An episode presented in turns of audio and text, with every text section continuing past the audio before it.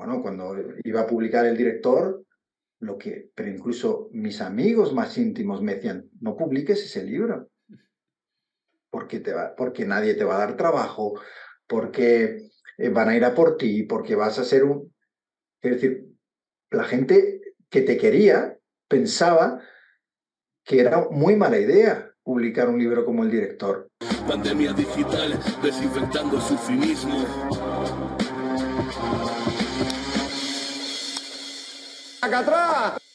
En el caso de Murdoch y, por ejemplo, Fox, eh, Murdoch es uno de los tipos que más daño le ha hecho a la democracia como concepto global en el mundo, porque lo que ha intentado hacer es minar desde dentro, a través de esos medios tan poderosos, las instituciones básicas eh, y legítimas de una democracia.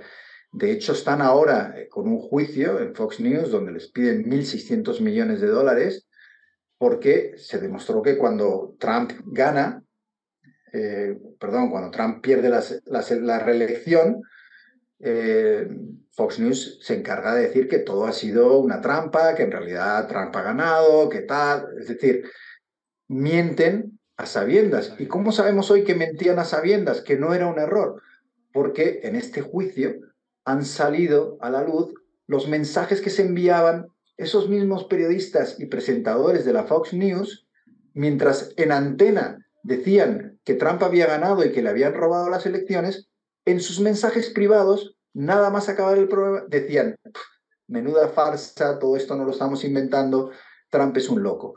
Es decir, no había error, había un intento de manipular que acabó con el asalto al Capitolio y que pudo acabar con la democracia eh, en Estados Unidos representativa y con el Parlamento. Es decir, el, riesgo de que gente así eh, siga operando y no pague las consecuencias de esa manipulación es altísimo. Eh, y, por eso yo creo que muchos países, pero desde luego España, que tiene una legislación en esto muy anticuada, tienen que empezar a renovar la legislación para combatir la desinformación y la manipulación eh, de una manera mucho más contundente.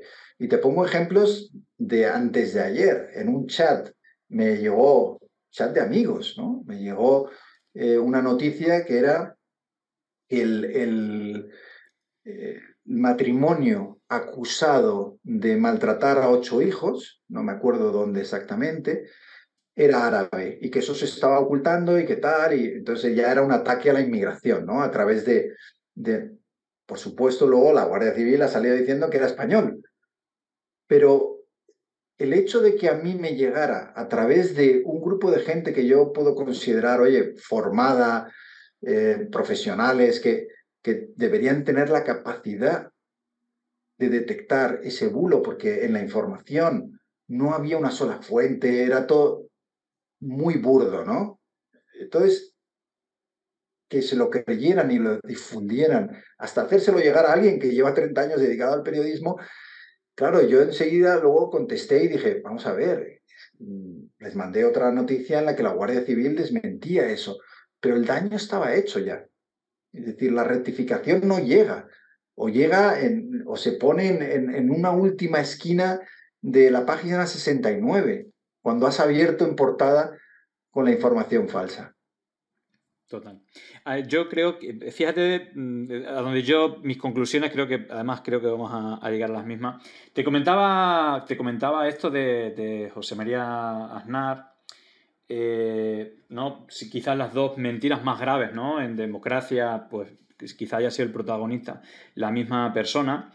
Él fue, ¿no? Elegido, premiado como consejero, y aquí hablamos un poco, ¿no? De lo político, lo empresarial eh, cómo capitaliza también el, eh, o cómo es la principal amenaza también, no solo de la democracia, sino del periodismo. No solamente eso, sino, no sé si tú tienes la, información, que Atlantic Council, que es un think tank, muy cercano a la, OTAN, eh, financiado por bueno, empresas armamentísticas, el US Army, el Pentágono y bancos, etc. es el principal partner de Facebook para decir que es verdad y que es mentira en todos los procesos electorales eh, globales, ¿no? Eh, el presidente o quien eligió esta organización para presidirla en América y en, América Latina y en Europa es José María Aznar.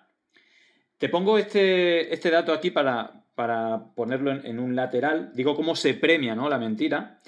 Y al otro lado, ayer precisamente, no sé si conocías este dato, se cumplían cuatro años de eh, que Lenin Moreno no solamente retirase el asilo a Julian Assange, sino que Facebook eliminara la fanpage de Rafael Correa y que detuvieran todo en un, plazo de una hora de tiempo, fue entre las 6 y las 8 de la mañana, fue en, uno, como que de manera consecutiva, y que Olavini, que es un defensor por el software libre, la, eh, la protección de nuestros datos en Internet, bueno, que se le se le une una relación, él vivía en Ecuador porque era un país que, eh, donde se estaba eh, desarrollando todo, es decir, era, había internacionalmente mucho peso en el, eh, digamos, en el desarrollo del software libre, del activismo y de emplearlo en, gubernamentalmente.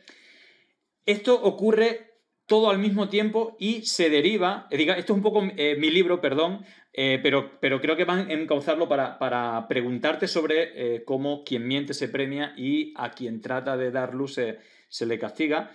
Eh, esto es algo que, bueno, eh, lo contamos y es bastante extraño y el motivo fue el mismo, que es que se dio a la luz a los INA Papers, que son una filtración donde se demuestra cómo pagaron a Lenin Moreno para vender al correísmo y entregar a Julian Assange.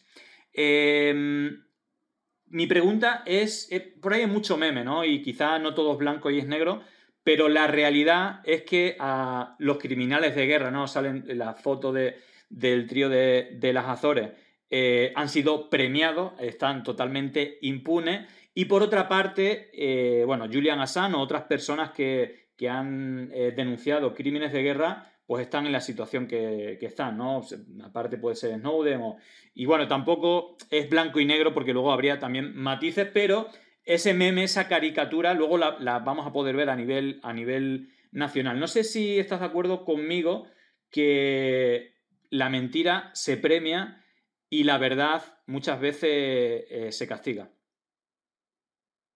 Yo creo que, o sea, desconociendo muchas de las cosas que has eh, relatado mm, de Ecuador, de Correa y demás, no las conocía, pero que la mentira a día de hoy está ganando y que se premia por encima de la verdad, eso es clarísimo. ¿no? Yo creo que cuando uno lee el director eh, en el libro, al final se ve claramente cómo eh, cuando uno intenta contar la verdad, se encuentra con muchos obstáculos.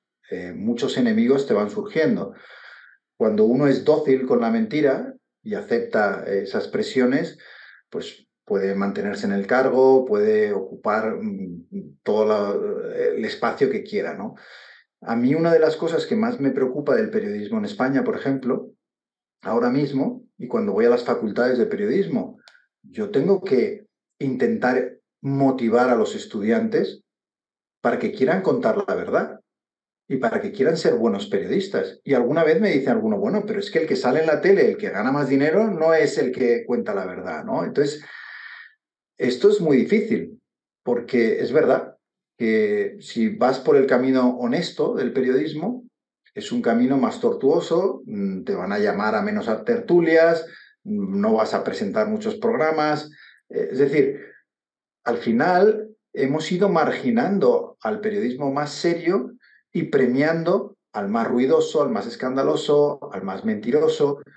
Y eso o le damos la vuelta o al final lo que vamos a tener es un círculo vicioso en el que las nuevas generaciones o parte de esas nuevas generaciones van a decir, bueno, es que me es mucho más rentable hacer mal periodismo que buen periodismo. ¿Cómo conseguimos premiar a aquellos valientes que quieren hacer buen periodismo? Para mí es una de las claves. ¿Cómo conseguir porque esto es una cosa muy curiosa del periodismo. Cuando uno es abogado y hace bien su trabajo, pues le acaban haciendo socio del despacho y le promocionan.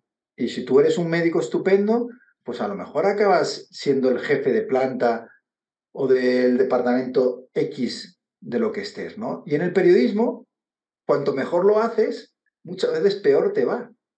es muy curioso esto, ¿no? Y te va peor porque vas, digamos, tocándole las cosquillas a gente poderosa. Y ese es el problema del periodismo, que el periodismo cuando se hace de verdad es incómodo. Y es incómodo para mucha gente.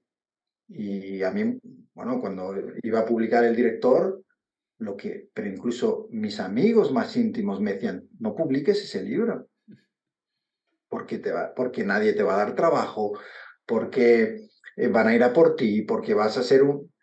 Es decir, la gente que te quería pensaba que era muy mala idea publicar un libro como El director, contando toda la verdad y la corrupción que había dentro de los medios.